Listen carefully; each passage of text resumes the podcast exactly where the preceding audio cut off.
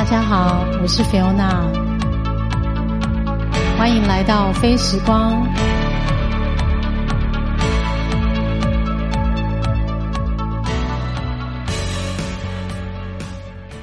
嗨，大家好，我是菲欧娜感谢你的收听。今天是我们第一季的最后一期播出，刚好时间在二零二一年的一开始。我先预祝大家新年快乐，每一个心愿都能够成真。我不知道在看这个跨年的烟火的当下，你正在家里呢，还是在外面跟朋友一起狂欢？呃，我的听众，我看那个后台数据，感觉应该都是我自己的朋友啦，大概都是三十几到四十岁左右，所以我我觉得应该很多人都是已经结婚有家庭，或者是有小孩陪伴，所以应该是一个温馨的感觉。或者是嗯，跟自己的好朋友一起度果。那不管怎么样呢，都希望在这个最糟的二零二零把他送走之后呢，我们可以迎接一个很好的崭新的二零二一的开始。虽然很多人我看到一些说法，就是。有时候心理作用嘛，因为不可能说过了年你就什么东西坏的就变好的，但是这种东西就是横跨年份的这种感觉，就是给我们一些新希望，然后我们朝向更好的可能去前进，然后把一些不好都丢掉。但这件事情，呃，理性上我们告诉我们自己，这个不是什么瞬间改变。不过这个 moment 就是值得让大家一起举杯庆祝，然后许下心愿，逐一。实践，然后完成你的梦想或者是你的愿望。那在此就好好的跟大家做一个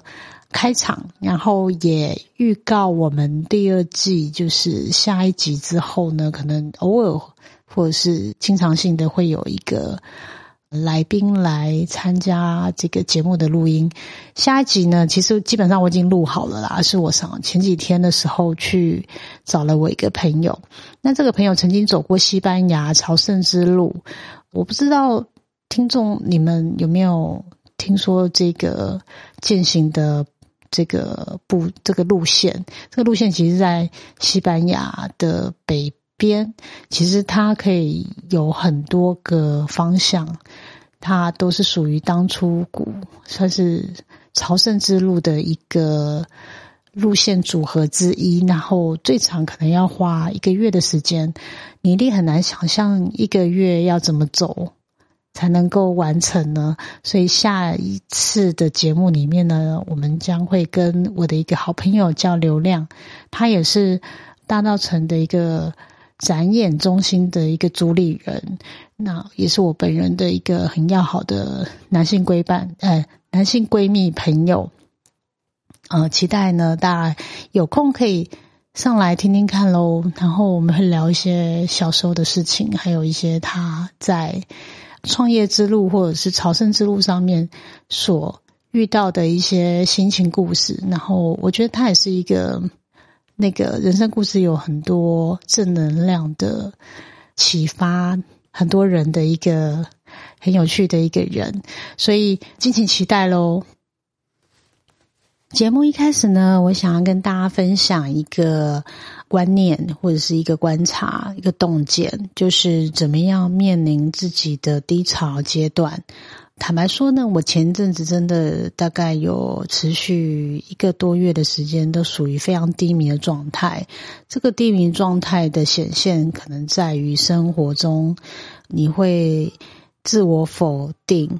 然后你会觉得自己非常的不够好。这种不够好，当然没有人是完美，可是那一阵子你就会特别对自己很多表现感到不满意。然后也觉得可能是跟他人的比较，这有可能，因为现在这个社群媒体平台上面每天都有各式各样不一样不一样的人啊，有可能是你的朋友或是一些你看到的资讯，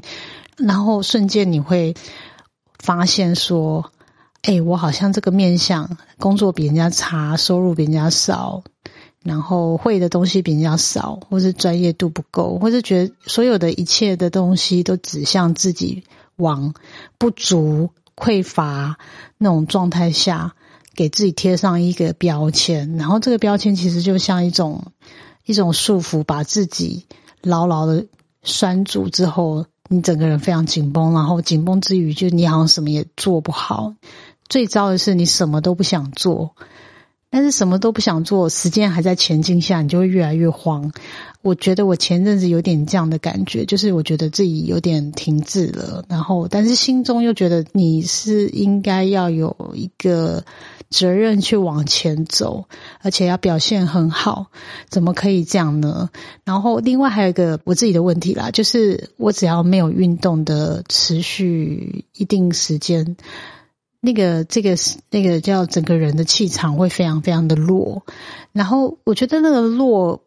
不是体能上的条件丧失，就是有时候在自信或者是人的精神上都会让我自己感受到所谓的能量场非常的薄弱的状态，所以那个低潮会影响真的蛮多的。我觉得如果我在没有好好觉察之后，那个东西应该就会。嗯，减弱我的自信，然后也让我在工作上的表现，或者是在生活面上的所有应对，都开始扣分，会让关心你的人开始担心你，因为你看起来就是非常的就是烦恼。但你要问起你烦恼什么，其实并没有什么具体的事情来造成这个。内心的这种自寻烦恼，关于低潮怎么过去呢？我做了一个小小练习，就是我跟另外朋友就约定好说，从那个这礼拜，应该说这礼拜一开始呢，我决定要早起，然后每天给自己大概二十分钟到半小时时间做冥想练习。那关于冥想练习，我在去年的五月、六月的时候有。展开了大概三周礼拜的时间，每一天有一个固定的仪式感，就是用书写跟啊冥想去做每一天刻意的练习，然后把这个变成一个很好的思考习惯。那我重新开始之后，我也努力的运动。那这个运动的习惯已经。这礼拜已经有三天了嘛，所以我慢慢慢一点点找回一点点能量。那这个能量让我创造出蛮多崭新的养分，然后也好像可能是把自己的注意力再回到正轨上，就是把呃那些负面的呃自我否定啊，或者是这个没必要的烦恼都先抛开，然后有一点清楚的知道你自己正在为什么而活着。然后让自己意识到自己正要努力 focus 的事情上面，而不是那些无谓的烦恼。好，那这个是我前阵子所得到的领悟，那也分享给大家。那有一个字呢，叫冥想，常常有人叫正念，就是 mindfulness。所谓的 mindfulness 就是正念，就是你用冥想的东西去。去看待，呃，你生命中可能遇到了一些事情等等，你用这个沉浸情绪的方式，静心去冥想，感受美好的一切，感受所有的，比如说恩典也好，或者是什么东西来到你面前给你的考验，你用比较正面方式，其实比较容易扭转，而且最重要是它能生成一种力量，让你重新开始。所以这礼拜我做了冥想，然后也开始。很积极的哦，去重新开始运动的习惯。因为我大概从雪山回来之后，我大概休息了应该有五六个礼拜没有运动。其实我不是没有时间，其实我时间很多，因为下班我其实几乎都没有什么特别的事情，所以我也不知道为什么我就不去了。可能初期是因为还没有点累，然后但后来就变成。有点懒，然后懒了之后，可能时间又多，我就开始就想东想西，就觉得自己非常差，然后气场很弱，就是类似这种无聊的人生低潮时刻。所以，那个好的习惯，我们值得持续。所以，在这边也勉励大家，如果说当你有什么。过不去的时候，其实小小的烦恼啦，但每个人的烦恼都不一样。我刚刚讲的是有点像自寻烦恼，或者说一个短暂时刻，自己对自己没有自信，还有人生有比较多的不安的情绪，或者是烦恼未来也好，这种事情就是比较不是具体的什么某个事件造成的一个困扰，我觉得都可以小小的、轻巧的转身，就是你只要用冥想或者是。书写疗愈的方式，把一些东西梳理、爬书之后，其实你就会发现很多事情其实没那么难。那我觉得运动真的是一个蛮好的一个做法，它可以让你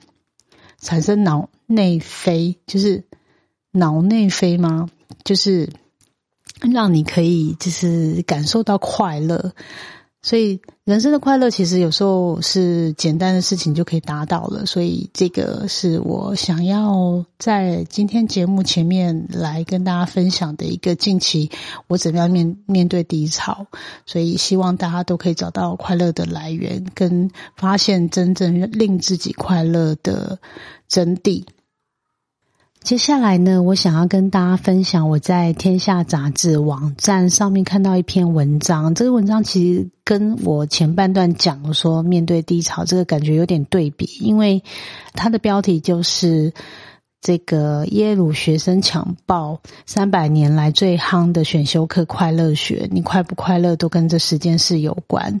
快乐学呢，这个名称听起来好像是一门学科，可是快乐明明是一个形容词，就是我很快乐或者他很快乐。但这样的东西为什么可以在这个名校里面造成那么多这个学霸们争相去选修的一堂课？我觉得会非常有意思。因为我觉得现代人很容易陷入低潮，就像我刚刚讲的，呃，我前半段分享我自己的经验，就是明明没有什么烦恼的具体事情，可是却也让自己好像陷入那种都快要觉得自己有忧郁症了。可是其实你就是拆开，你等你跳出那个低潮之后，你会发现其实是一个啊杞人忧天的状态。所以其实我相信很多人在，尤其是现代人，非常多的生活压力、焦虑来源，还有就是。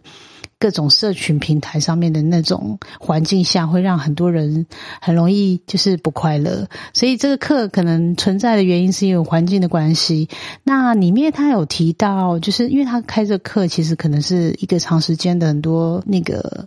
呃内容，但是他在二零一九年十月刚好来台湾，所以就有把在演讲里面把这个课程浓缩，然后有提出了十个。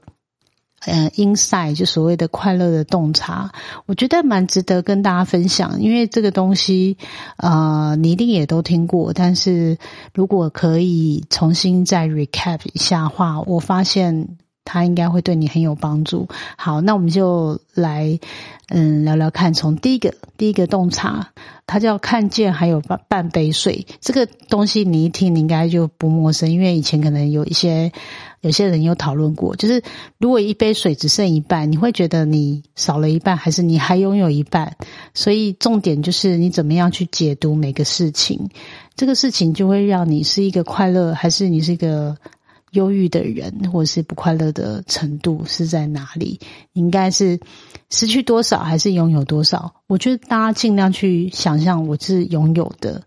我拥有了我眼前的一切，跟。失去，我觉得这完全是一个概念，绝对量来说就就是不变，但是有时候是一种你对事情的观察跟设定，所以这个是一个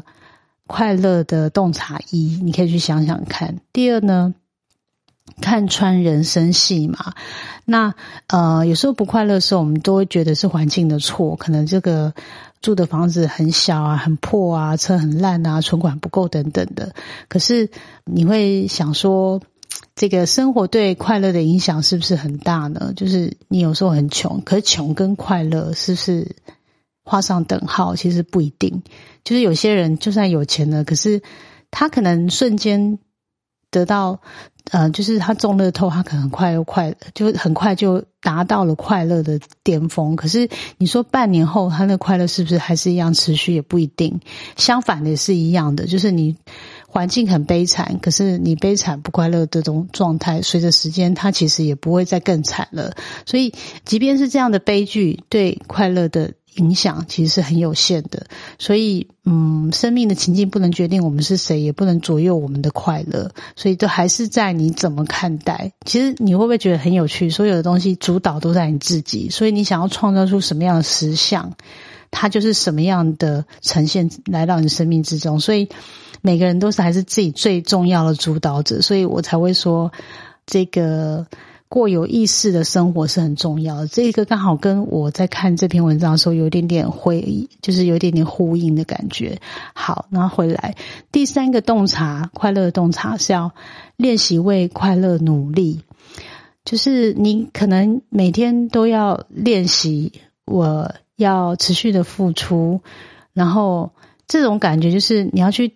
感受它，这个感受快乐。就是你要感受什么叫做真正的快乐是什么样的状态？你要去有一点意识，你是为了创造快乐而存在着。这个比较抽象一点点啦，但是我觉得从心理学的角度来看的话，其实是一个意向的练习，这样子。OK，第四个洞察叫做欲望会骗人。当然，这个我们之前有一集节目讲到说，你月收三万跟二十五万，其实那个这个议题是很接近的，就是人的欲望无穷嘛。但是快乐等于，就是如果你跟着。欲望走的话，你其实是永远会有个空洞的，所以对你来说，追求有意义的人生才是更重要的事情。但至于意义怎么定义，其实每个人不一样。我觉得这是人生创造，要过有意义的生活是很重要。你要去觉察，对自己来说，什么东西才是你最有价值的，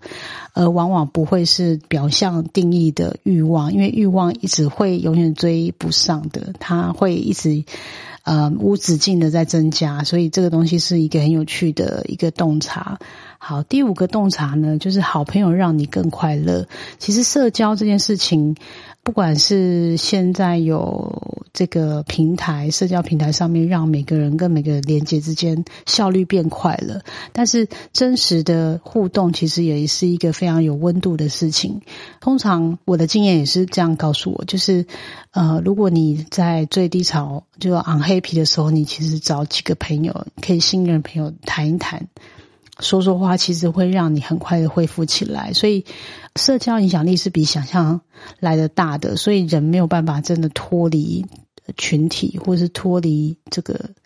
人际关系而能够活得快乐。所以，怎么样去学习与人相处，其实很重要的，这也是一个创造快乐来源的一个重要的一个一件事情。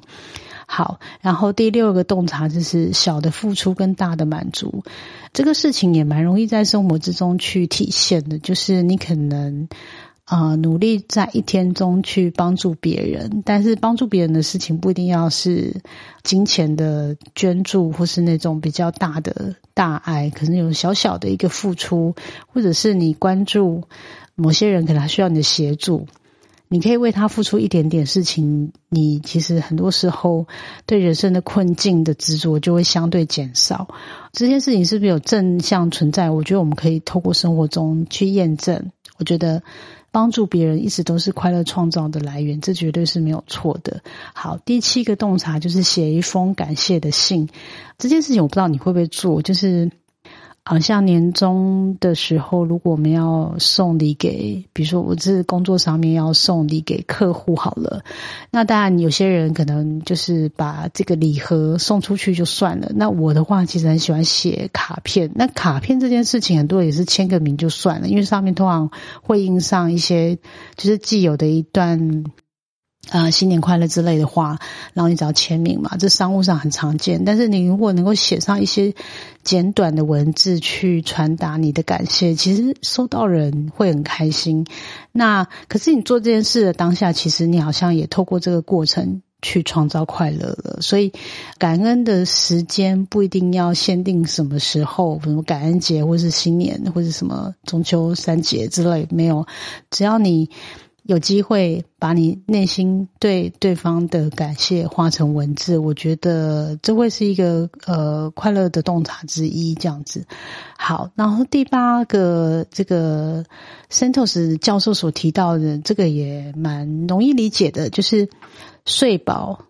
然后睡满，好好的运动。刚刚讲运动，这个真的是一个很有趣，从。比心理或是生理上的角度来说，它都是一个创造快乐，或者是避免焦虑或压力，或者是忧郁的一个很好的方法。那运动没有没有限定是什么，就是你只要